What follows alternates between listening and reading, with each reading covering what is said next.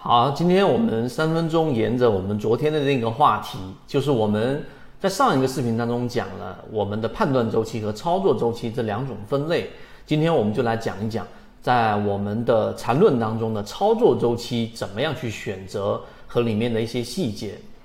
首先，第一个，操作周期和判断周期是不一样的，因为操作周期的话，它一般情况之下只是会有一个。呃，比较少的选项，它不会到我们上一节课所提到的，呃，到我们的三分钟、五分钟或者更小的级别。那在讲我们的操作周期之前，我们首先先得对于定义要有非常清楚的认识。这个在我们一直在讲的，所有的艺术啊，它的前提必须是在技术上足够的纯熟啊。你技术上都不成熟的时候，去谈所谓的交易艺术就没有任何的意义。所以，我们先从操作过程当中，我们要把一些基础的定义，什么是我们所说的这一个呃第一类型买点，第二类型买点，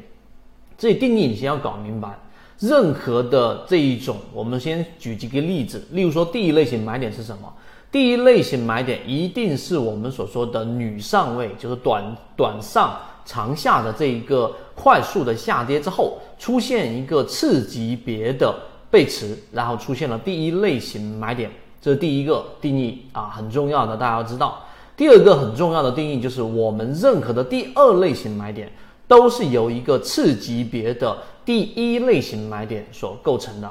我先说这两个简单的定义，是为了方便大家去知道到底我们怎么样去选择周期。你明白这个定义之后，那好，我们一般的操作周期往往都是这样子的。我们比较少的情况之下，可以给大家一些选项，可以从这个周线级别，然后到日线和六十分钟级别来进行操作。也就是说，在周线上，你选择一个中枢上移的个股标的，自选板块的鱼池里面的标的，然后在操作上用六十分钟和这一个日线两个级别结合起来进行操作，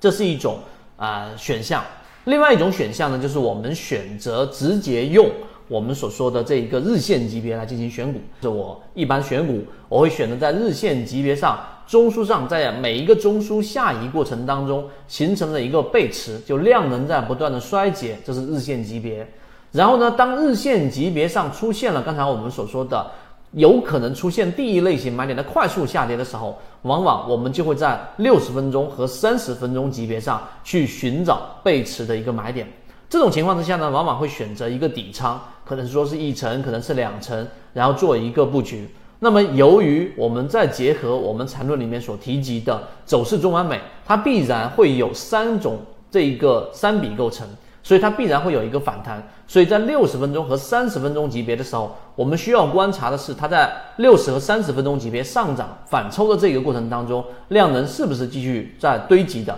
如果是。突破了我们所说的这一个压力，那么最终就可以走向了我们说另外一个通道啊，它有可能会形成一个中枢，有可能会形成一个 V 型反转，但无论哪一种，你的第一类型买点是成功的，那么再往后就是我们说的第二类型和第三类型买卖点了。